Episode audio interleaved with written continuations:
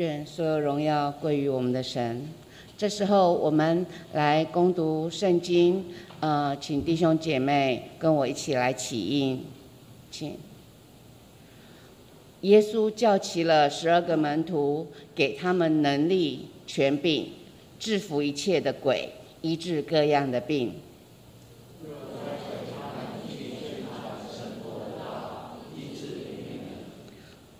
对他们说：行路的时候，不要带拐杖和口袋，不要带食物和零子，也不要带两件褂子。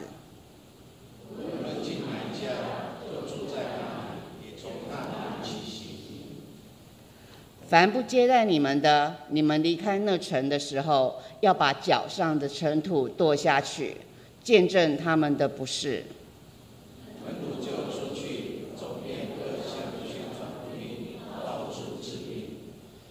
接下来，我们邀请我们的林牧师为我们来讲到，他讲到的题目是：你要带什么？亲爱家人，大家平安。今天是父亲节，我代表教会，愿神赐福每位当爸爸的，愿上帝的平安与你们同在。我们开始进入神的话语之前，我们先做一个祷告。父神，谢谢的恩典，我们相信神的灵就与我们同在，神的灵就。与每个父亲同在，不管父亲还在不在，他们所做一切都印在我们的心。亲爱的耶稣，我们谢谢你，让我们可以再次回到神的面前。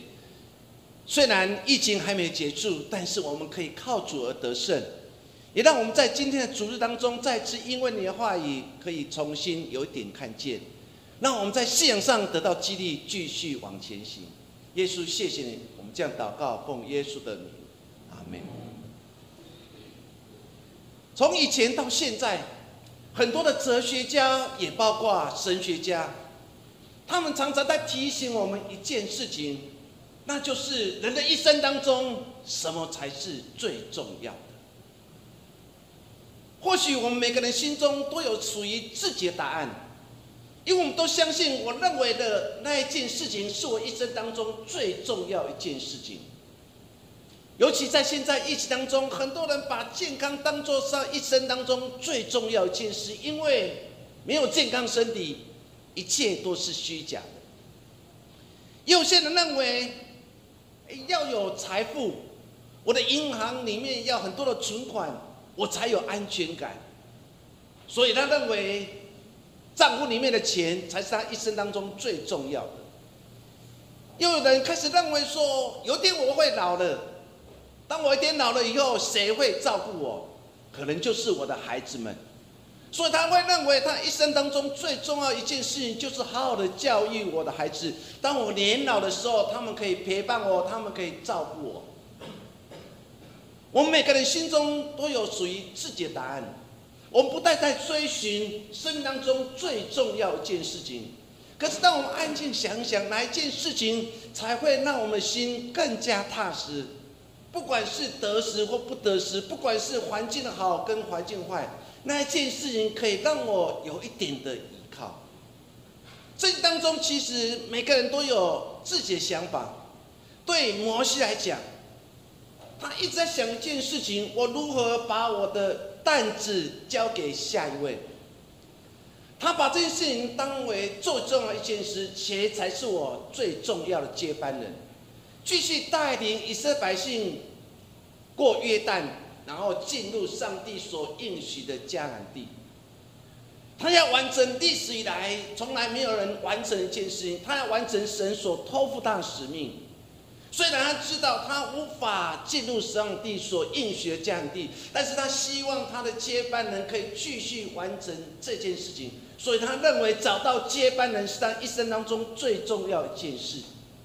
民数记二十七章十五节，摩西就把他心里话对耶和华说：“他说，愿耶和华万能之灵的上帝立一个人治理会众，可以在他们面前出入，也可以引导他们，免得耶和华的会众如同没有牧人的羊群一般。”耶和华对摩西说：“认得儿子约书亚是心中有圣灵的。”你将领他来，按手在他头上，使他站在祭司以利亚撒跟全会众面前嘱咐他，又要将你的尊荣给他几分，使以色列全会众多听从他。当你读这样话的时候，你可以看见，摩西不是眷恋自己的地位，他是一个以色列历史以来最伟大领袖，可是他知道，他要把这个责任传承给下一代。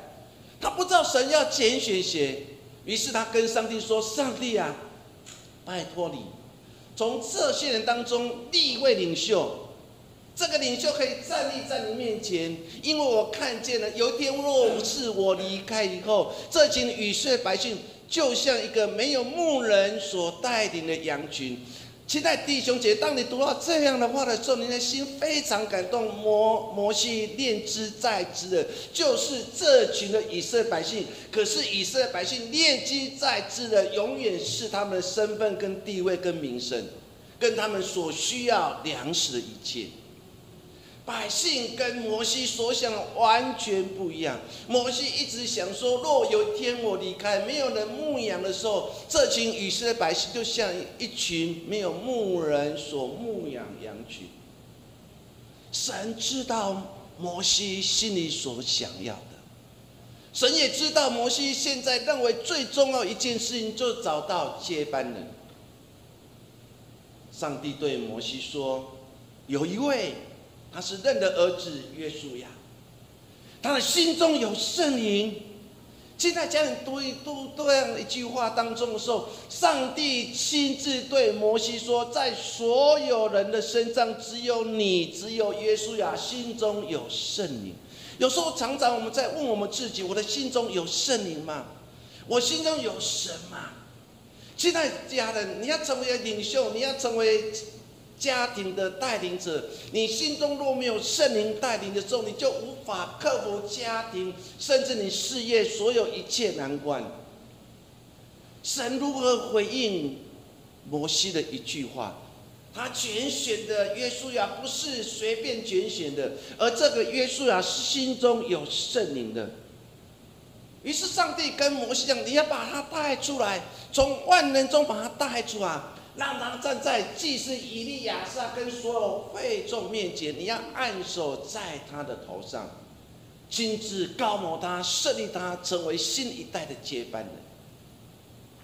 求神助我们，一个有心中有圣灵的人，才有办法承接更重要的责任跟义务。摩西心中最重要一件事情，就是带领以色列百姓，把责任交给了约书亚。耶稣亚心中最重要一件事情，就是带领以色列百姓过约旦，进入上帝所应许的迦南地。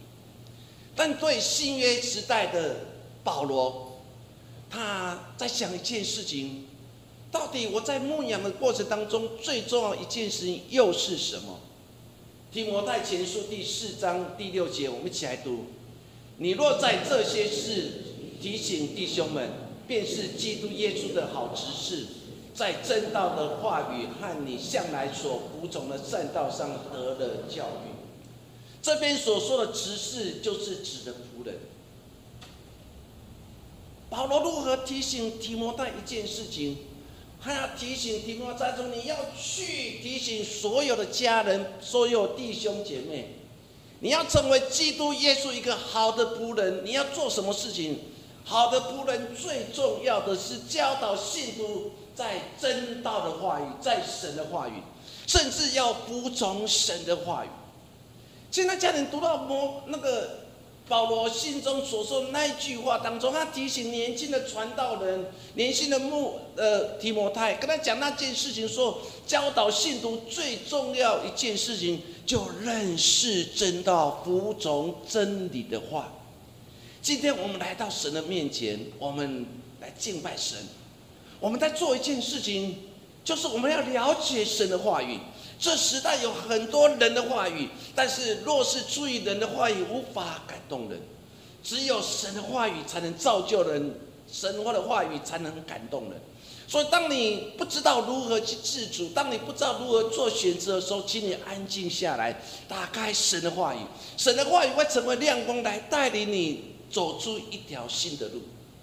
保罗面对当时的教会当中，他提醒提摩太做神的仆人非常不简单，因此你要教导这些教会领袖成为上帝的仆人，你要做就是在正道上与正道上的话语，更让他们在正道上服从神的话语。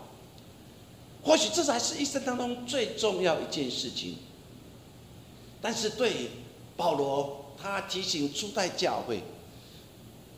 每个信徒在面对一个纷争非常严重的时代，因为当时教会面对很多的异端的攻击，很多人假借了先知的名，假借神的名，然后进入教会，破坏教会的和谐，甚至引导教会放纵自己，忘记了自己是神的儿女。撒旦用不同的计谋进入神的教会，破坏了和谐。今天我们来到神的面前，当我面对很多的。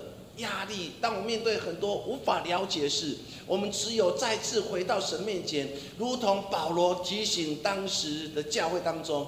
保罗在写信给以弗所教会第六章十三节跟十七节，保罗说的非常清楚：抵挡魔鬼所有一切的计谋，最好武器是什么？他说要穿上全副的军装，好不好？我们一起来读六章十三节到十七十七节一遍来。所以要拿起神所赐的全副军装，好在磨难的日子抵挡仇敌，并且成就了一切，还能站立得住。所以要站稳了，用真理当作带子束腰，用公义当作护心镜遮胸，又用平安的福音当作预备走路的鞋穿在脚上。此外，又拿着信德当作藤牌。可以面见那二者一切的火箭，并戴上救恩的头盔，拿着圣灵的宝剑，就是神的道。你可以想象，每句话都是保罗费心的话。他认为，成为一个基督徒一生当中最重要一件事情，就是穿上全副的军装。现在弟兄姐妹，你检视你自己那一件全副军装。当你信主的时候，你那件全副军装你穿的非常紧，甚至你常常会用全副军装来抵挡一切恶者攻击。但是时间的流逝，现在家人时间流逝，你身上那件的全副军装已经慢慢的掉落了。保罗非常清楚知道说，拿起神所赐的全副军装，在什么日子？在磨难的日子，在面对试炼日子，我们才有办法抵挡仇敌，并且还可以站立得住，站立得稳。很有意思的一段话，那就是在一个磨难日子，只有穿上全副的军装，我们才可以抵挡二者一切攻击，我们才可以在这个时代当中可以站立得住。但是。我们真的有穿上这全副军装吗？我们真的有真理当做带子束腰吗？我们真的用公义当做护心镜遮羞吗？我们真的有穿上福音的鞋子四处为主做见证吗？我们有拿着信心当做盾牌来灭绝一切恶者的攻击吗？我们真的有戴上救恩的头盔吗？我们真的手上有拿着圣灵的宝剑吗？还是我们手上拿着是世俗的宝剑？我们要用世俗的一切对抗世俗，但是我们却跌倒了。现在家人重新再次检视自己，把你所失去的哪一部分重新再次赎回来。圣灵的宝剑就是神的道。只可惜这时代的人，这时代信徒。不再对生命当中最重要的属灵的两根翅膀，已经慢慢的遗忘了。或许有些人问说，属灵的两根翅膀是什么？我要再次提醒弟兄姐妹，一个就是神的话语，一个就是祷告。这是属灵的两根翅膀，可是这个两根的翅膀，我们却越来越萎缩了，以致我们在这时代当中，我们飞不快了。我们很容易被人家用石头一打下去的时候，我们就跌倒了，掉下来。现在家人，为什么这个时代基督徒无法如鹰展翅上腾？不就是因为神的话语已经失落了？不就是因为我们对祷告的操练已经不再重视了？我们既然是一个基督徒，我们必须重新来检视自己：我们真的对神的话语那么重视吗？我们可以把每一次神的话语记在我们心，免得我们得罪神啊？若无法找着的生命当中属灵两根翅膀，神的话语跟祷告。我们就越来越软弱，我们最后可能被赶出了神所赐给我们的伊甸园。就求神赐福于我们，重新找回属灵的两根翅膀。我们今天所读的经文当中，耶稣招了十个门徒，给他们一个非常重要的能力，就是赶鬼跟医病的权柄。这样权柄加给他们一个目的。不是为了成就自己、高举自己，而是为了宣传上帝国的福音。我们常常在这个地方，我们软弱了，我们跌倒了。当我们拥有神所赐的能力的时候，我们常常高举自己；当我们看到别人身上有这样的恩赐、有医病赶鬼能力的时候，我们无形当中，我们都成为一个拍马屁的人。我们常常高举这些人，却忘记了赐给他。能力医病赶鬼的那一个背后的神的，加尔文说了一句非常重要的一句话，就是一切荣耀归给神。如果我们忽略了这句话，我们就很容易陷入撒旦的陷阱里面，因为撒旦最喜欢让你高举别人，撒旦最喜欢让你常常去赞美别人，却忘记了赞美神。今天经文当中非常清楚，耶稣拣选的十二个门徒，给他们很多的权柄跟能力，其目的就是为了做一件事情，就是出去传福音，让更多人了解了神。所以，我们今天要透过这段经文当中，耶稣如何教导十二门徒，你出去的时候你要带着什么？这段经文当中，耶稣教导了门徒第一件事情。就是你出去的，带着学习、仰望神的心。路加福音第九章第三节一直到第五节，或许当我们读到这样的话语当中，我们不了解耶稣为什么这样做。耶稣怎么说？耶稣对十二门徒说：“你们行路的时候，不要带拐杖、口袋，不要带食物和银子，也不要带两件褂子。”无论进哪一家，就住在那里，也从那里起行。凡不接待你们的，你们离开那子的时候，就把脚上的尘土跺下去，见证他们的不是。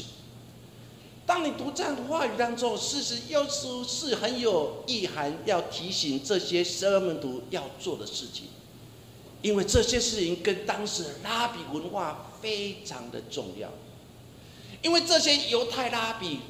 他们要出去的时候，他们要带这个事件的东西。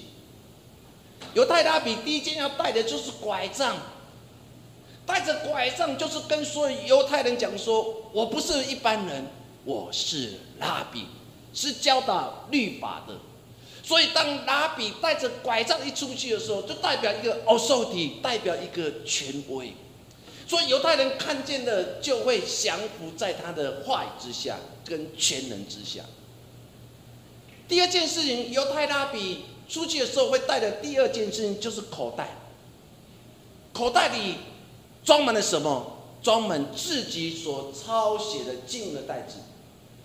他要跟犹太人讲说：“我是一个拉比，我是一个敬虔的人，因为我每天都抄神的话语。”借此来对犹太的百姓讲说：“我是比你们更加敬虔，我比你们更加有学识。”第三件事情，犹太拉比会带的第三样东西就是钱袋，因为当时会堂没有提供固定薪资给这些犹太拉比，所以犹太拉比一出来的时候，他们一定会准备袋子。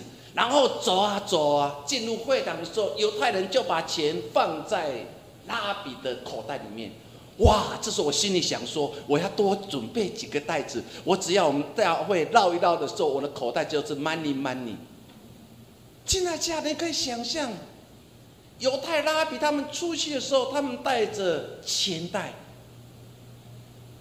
他们透过这样的行为当中，来得到他们在世俗上所有一切。第四样要带的东西是什么？就是褂子。褂子其实意思就是体面的衣服。所以这些犹太拉比一定会穿西装、打领带，然后穿的整整齐齐，穿的非常体面衣服，来表示自己的身份跟地位。耶稣非常清楚这些拉比在想些什么，因为他们所做的一切，所有的一切，都是指向了自己，而忘记了那一位爱他们上帝。所以耶稣特别交代十二个门徒。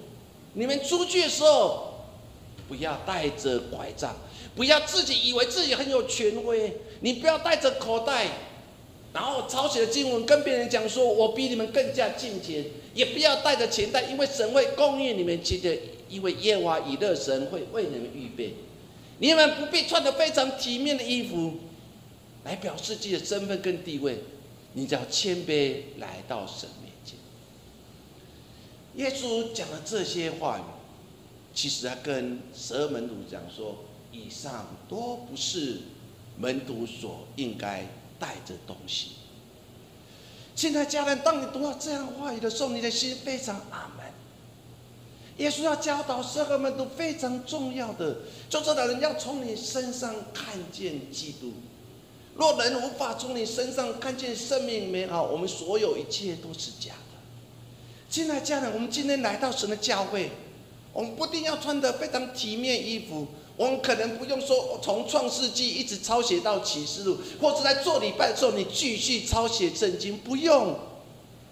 神不用你透过这样来诉说自己的敬敬虔，神要你就是在敬拜的时候用心灵诚实来敬拜他。神不用你花了多少金钱来满足教会一切需要，但是神要你学习心甘乐意奉献，是神所祝福的。耶稣再次教导十二门徒：你不用跟拉比比较，更重要的，这一切都不是你们所需要。你们所需要一切，就只有一颗顺服的心。我们来到神面前，就是如此的敬拜。这才是神所需要。我很喜欢英国非常出名的宣教师，也是称为非洲之父的李文斯顿。他年老师哦被邀请回到当时英国剑桥大学，做他人生当中最重要一次演讲。在他演讲当中，他说了一段话。大卫李文斯顿他这样说。虽然不时会面对忧虑、疾病、受苦或是危险，甚至诸多的不便、今生的爱慕等，可能会使我们停顿，使我们的灵动摇、心下沉。然而，让这些意念只酝酿一瞬间即消失，因为这一切都不足以那向我们显现的神之荣耀相比。所以我从未做过任何的牺牲。大卫李文斯都在说他去非洲传福音的经验，他有好几次要面对死亡威胁，好几次面对非洲的人对他的攻击。他活在一个很不安的环境当中，面对一个未知的前程。但是他知道神差遣他来到非洲，就是希望把福音广传，甚至让更多人有机会听见福音。他面对这样的危险当中，李文斯顿还是依然的持守这样的信仰的精神。他没有带着很多的金银财宝，他只有带着一颗敬虔的心。但是他的生命当中，还是常常面对忧虑、疾病、受苦跟危险，跟很多的不便。但是这一切都丝毫无法打击这个伟大的宣教师一生的使命。他演讲了这篇在剑桥大学的演讲词之后，后来就过世了。他完成了神所托付他的使命。他说：“我所做一切都与我的主无法相比。我的主牺牲了自己，被钉在十字架，用他的宝血来接近我。我所做的一切都微不足道。那一场的演讲感动了很多人。一九一八九四年，李文斯顿就蒙主恩召，英国人为了纪念他伟大牺牲，为他举行了一场的很严肃的追思礼拜。在出殡那一日，整人山人海，很多人向这个伟大的海外宣教师李文斯顿最最后的敬。但其中有件事情感动了很多人，人群当中有一个很穷、很苦，又是一个醉汉的人，放声大哭。有人就问他说：“你在哭什么？”这个老人就这样回应说：“李文斯顿。”是跟我同乡，我们是同班同学，我们一起上主日学，我们大学的时候住在同一个寝室同房，所不同的，他选择了为神传福音的一条路，而我却选择一条醉生梦死的一条。如今他被尊敬，而我只有悲惨的下道。这是一个老人，一个醉汉，在那一场出殡之日当中，勇敢的站立出来，来诉说他跟李文斯顿之间的关系。两个人选择了不同路，李文斯顿选择了来到非洲，面对的危险、饥荒跟疾病的攻击；另外，这个老人选择醉生梦死。老人最后说：“李文斯顿。”得到众人的尊敬，而我却是活活过了一生。到底我做的是什么？进来家人，到底我们在学习什么？到底我们在到底要带来什么？李文斯顿带着一个敬畏的心、顺服的心，他的一生当中蒙神的祝福。这位老人沉溺于醉生梦死之境，最后他认为他无法进入上帝的国，只能地狱当中而生活。亲爱家人，我们常常被需要一切所控制，我们常常在忧虑吃什么、喝什么、穿什么、用什么。到底我们一生当中，什么才是我们真正所需要的？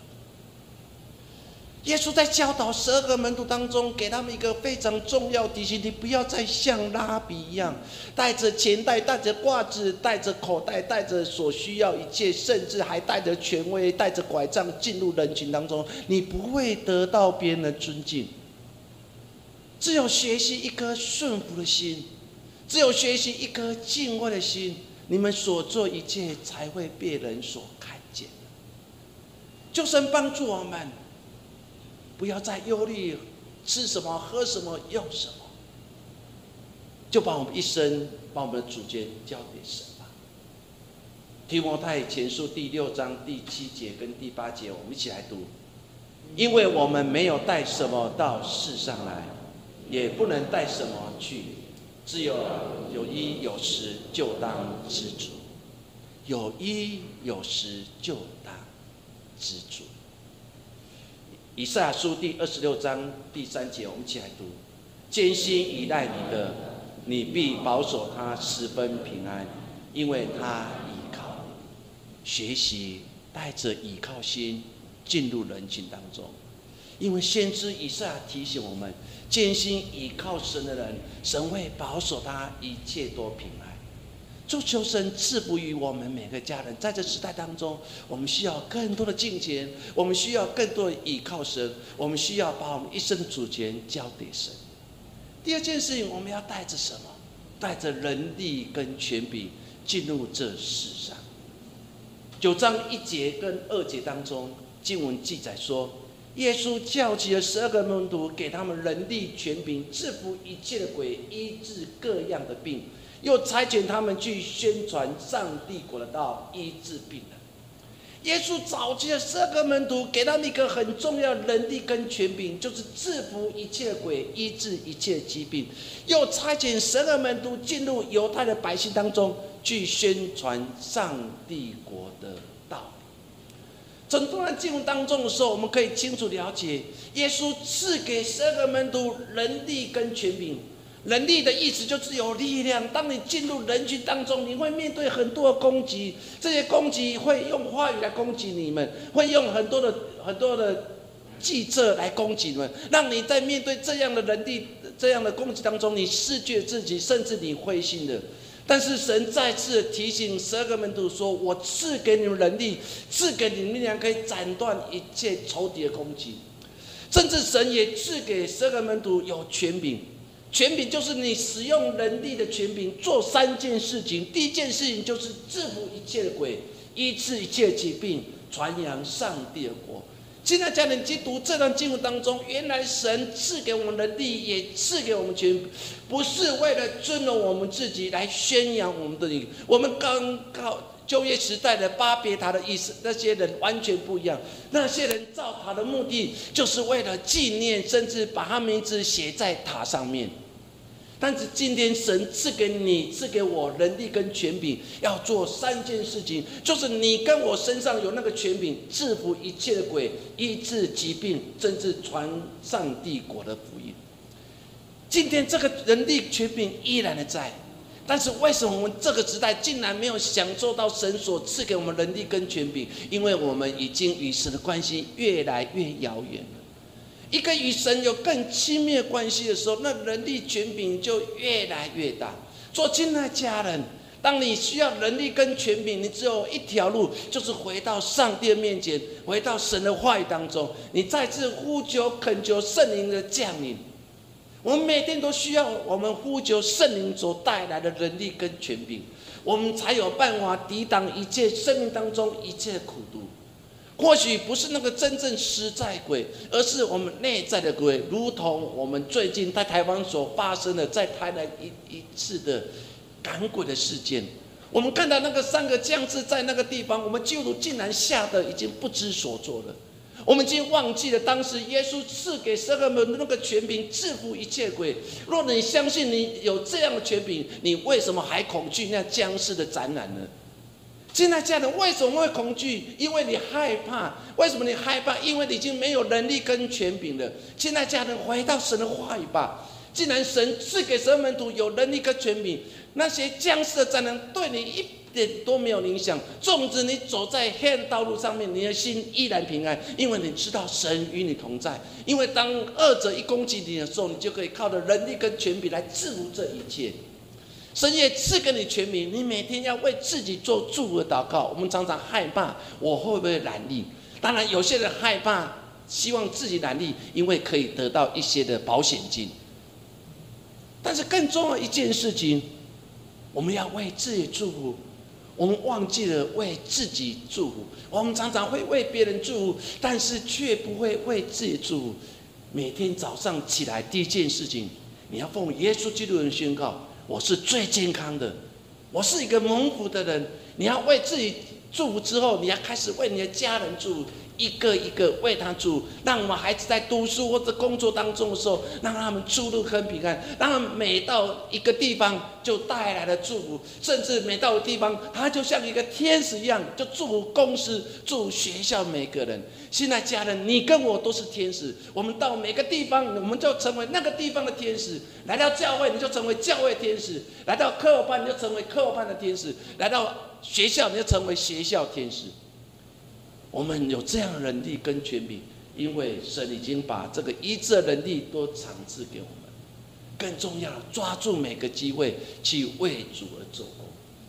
所以我们要装备自己，成为一个能力，然后有本事、有热忱，然后学习把每一件事情做好的人，自然你就有权柄。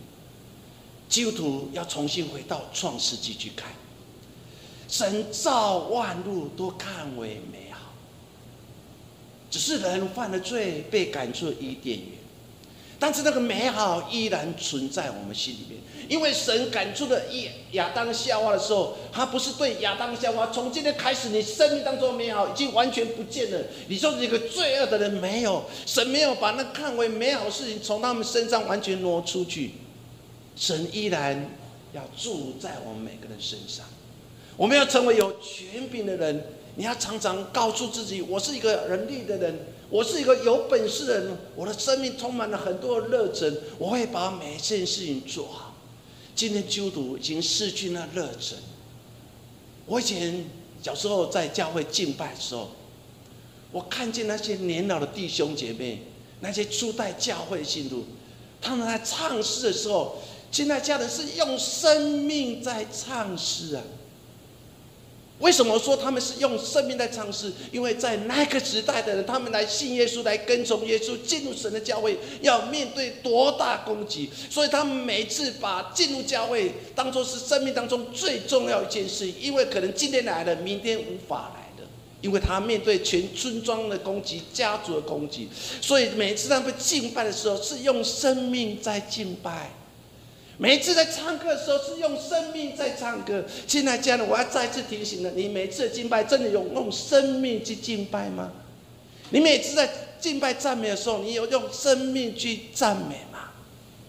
我们已经失去那热忱了，我们不再对神的话语感动了，我们不再对神的诗歌感动了。亲爱的家人，重新把它找回来。每次敬拜，用生命敬拜。每一次唱神的诗歌，用生命去唱神的诗歌，你自然就成为一个有权柄的人。耶稣说：“不要顾念这一切，不要顾念那个拐杖，不要顾念那个钱袋，不要顾念那个口袋，不要顾念那个褂子，这不是你们所需要的。你们所需要是从神而来的能力跟权柄。有能力跟权柄，你自然可以斩断一切。”恶者的攻击。马可福音第一章二十一到二十二节，耶稣来到了加百农，耶稣就在安息日进了会堂教训人，众人很稀奇他的教训，因为他的教训他们正像有权柄的人，不像那些文士。耶稣跟那文士跟那些拉比是完全不一样的，耶稣是蛮有能力，因为耶稣知道人的心，耶稣知道他们。内在更渴慕对神的话语的渴慕，耶稣知道他们需要再次被点燃那个热忱的心。耶稣他们知道他们被撒旦所捆绑，耶稣知道他们是被一切预期。所以耶稣进入人群当中的时候，用他的话语来教导这些以色列百姓，让他们了解真正的权柄是从神而来的。耶稣身上满有上帝荣光，因此。他所说每每句话都能感动人，如同摩西下山了，在山山下的犹太人，他看见摩西的脸发光，他们都在摩西说：“摩西，你的脸太光了，你的脸太亮了，你的身上有太阳自己的龙面，我们不配看见这些。”摩西，请你用一条帕子遮脸。我们本来有上帝的荣光，为什么上帝的荣光已经不见了？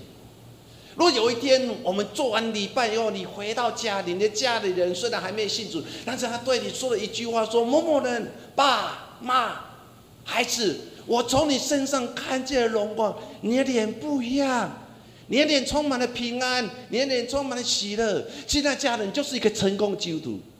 若是你回到家里的时候，你雄厚麦凳来，你的话语句句带指示。你的脸好像看难回阿起。有一天牧师娘提醒我一件事情，说：“魔术，你哪卖恭维，脸都不都没有任何的动作的时候，我都觉得你非常凶悍。其实，在凶悍的外表里面有一个温柔的心。亲爱家人，我们已经失去了，我们已经失去原来在我们身上神的荣。”权柄能力从神而来。今天上帝要找什么？今天神要找愿意的人，不是找有能力的人，因为能力是从他而来。我们的能力从神而来，牧师的能力从神来，你的能力、我的能力都从神而来。神在找一个愿意为他服侍的人，我们愿意。愿意用我们的歌声来敬拜吗？用我们的行为来见证吗？我们愿意吗？以赛亚书第四十章二十八节到三十节，我们一起来读。你岂不曾知道吗？你曾不曾听见吗？永在的神耶和华创造地极的主，并不疲乏，也不困倦。他的智慧无法测度，疲乏的他赐能力，软弱的他加力量。就是少年人也要疲乏困倦，强壮的也必全然跌倒。但那等候耶和华的必重新得力，他们必如鹰展翅上腾，他们奔跑却不困倦，行走却不疲乏。亲爱家人，我们都会疲乏，我们都会软弱，我们都有时候都无法自主，我们常常会被过去的苦毒来捆绑着我们。亲爱家人，若我们继续被过去的苦毒捆绑你，你就无法活出生命的美好。我们就跟过去的你有什么不一样的？信了耶稣，应该要有更积极、正面、更喜乐心来面对生命当中每一种困难。可是过去的苦毒还继续缠绕着我们，所以我们孩子讲说：“妈，为什么你信耶稣的时候，你还是被这样捆绑？信耶稣对你有什么益处呢？”亲爱家人，信了耶稣，你要比以前更积极、更正面、更充满了生命力、更加热忱，甚至对人更加爱，这才是基督徒应该有的信仰精神。可是我们今将这一切丢弃。先知以赛非常清楚，人会疲倦，人会疲乏，这一切都是人的本性。但是靠着神的力量，我们才可以战胜这一切，我们才有办法如鹰来展翅上腾。亲爱家人，不是要带着财产、带着健康、带着所谓我们所有一切，而是带着上帝的荣美，我们才能带着更多的平安跟喜乐。最后，我要用一句话跟大家一起分享。这是保罗经历生命当中一切，也是他写信给腓利比当中最重要一段话。他在对当时的腓利比教会来诉说他自己所面对人生当中很多困境，那如何找到一个方法？他如何在人生当中面对很多攻击的时候，他不是带着仇恨、带着忧虑，而是靠着神来胜过这一切。腓利比书第四章十一节跟十三节。我们一起来读。我并不是因为缺乏说这话，我无论在什么情况都可以知足。这是我已经学会的。我知道怎样处卑贱，也知道怎样处丰富。或饱足，或饥饿，或有余，或缺乏，随是随在。我多得了秘诀。我靠着那加给我力量的，凡事都能做。保罗怎么说？我不是因为我自己没有，我自己看别人有的我才眼红。他说我不是因为缺乏而说这些话。我无论在任何的情况当中，我不去思考要带什么，要吃什么，要用什么，因为我学会了一件事情，那就是知足。知足让我怎样储备贱？知足让我在丰富当中不忘记神。知足也让我在宝藏中依然的赞美神。知足也让我在饥饿当中还是继续仰望神，或有余或缺乏，我都可以勇敢的面对生命当中一切，因为我都得了秘诀。这个秘诀就是靠着那加给我力量的，凡事都能做。